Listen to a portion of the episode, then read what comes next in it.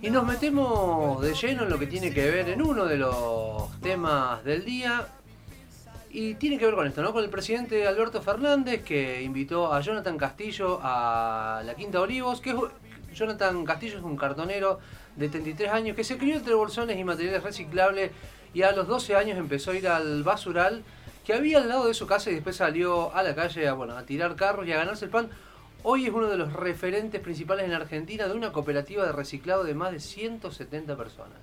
Y lo importante de esto es eh, en un problema que debiera dejar de ser problema, sino que debería ser eh, una oportunidad como es el de la basura, empezar a estar cerca de quienes conocen de esto para poder planificar acciones que logren el tan anunciado objetivo de llegar a reducir la basura a cero. Hace rato que nos hemos dado cuenta que tenemos que reducir los residuos, que tenemos que controlar el consumo, que hay una gran oportunidad en esto, por un lado porque limpiamos nuestra casa grande y por otro lado porque en la basura hay potencialmente recursos y energía. Eh, para esto, y la verdad que no comprendo mucho por qué todavía no se ha avanzado demasiado, eh, debería haber una planificación que permita jerarquizar el trabajo de los recuperadores urbanos, que hace mucho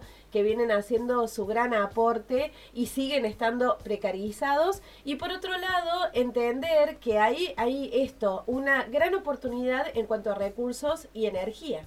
Y sobre todo es importante resaltar el, trabajo que llevan adelante los recicladores, que son actores económicos que desempeñan un servicio público fundamental, ¿no? Y sobre todo en la cuestión de recuperación que contribuyen tanto al desarrollo productivo de, una ciudad, del lugar donde estén ellos, pero también como a la protección del medio ambiente. Y sobre todo hacer hincapié en estas cooperativas de recicladores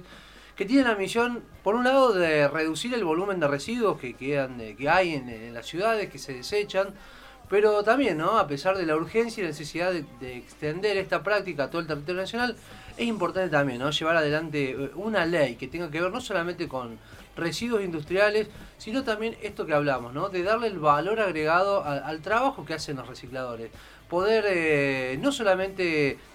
tener la materia prima para llevar a otro lado, sino trabajar con esa materia prima, poder darle un valor agregado a ese material que reciclan, pero además también para ellos, ¿no? Eh, subir a otra escala, digamos convertir esto en una verdadera industria y no quedarse ahora en una cuestión primaria. Y reconocer su trabajo, el valor de su trabajo, dignificarlo. En la Argentina se calcula que son 100.000 los recuperadores urbanos que están haciendo su tarea eh, día a día y terminan perdiendo la ganancia que podrían obtener en manos de los intermediarios precisamente por no tener la posibilidad de tener su tarea industrializada, poder eliminar estos intermediarios fue uno de los planteos que eh, le hizo Jonathan Castillo al presidente y al ministro de Ambiente Cabandier en esta reunión a la que hacíamos alusión al principio, esta necesidad de tener em, posibilidades de prescindir de estos intermediarios que terminan, o sea, el que, por ejemplo, el que les pesa la basura, que tiene la balanza pinchada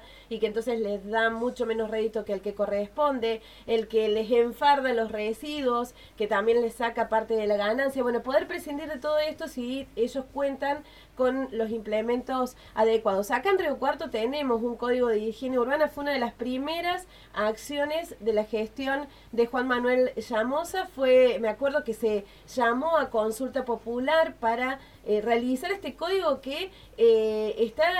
realmente a atañe a todos los aspectos de lo que tiene que ver con la gestión de la basura. El problema es que no se cumple. Uno de los puntos era precisamente articular cada vez más fino con los recuperadores urbanos de la ciudad de Río Cuarto. Bueno, eso quedó en la intención y hoy Cotreco, que es quien en definitiva gestiona nuestros residuos a la vieja usanza y dejándolos en un basural a cielo abierto, se lleva un 15% del presupuesto municipal, unos 60 millones de pesos por mes en eh, una acción que si se articulara con los recuperadores urbanos no solo significaría ahorro para la municipalidad, sino que también más limpieza para nuestra ciudad y la región. Por eso es importante esto, ¿no? Estas actividades que llevan adelante las cooperativas de recicladores y recuperadores urbanos y deben ser no solamente defendidas, sino además incentivadas por el, el Estado, ya sea municipal, provincial, nacional, porque son los únicos actores capaces de garantizar un funcionamiento justo, eficaz y transparente en lo que tiene que ver con esta gran problemática que es la basura.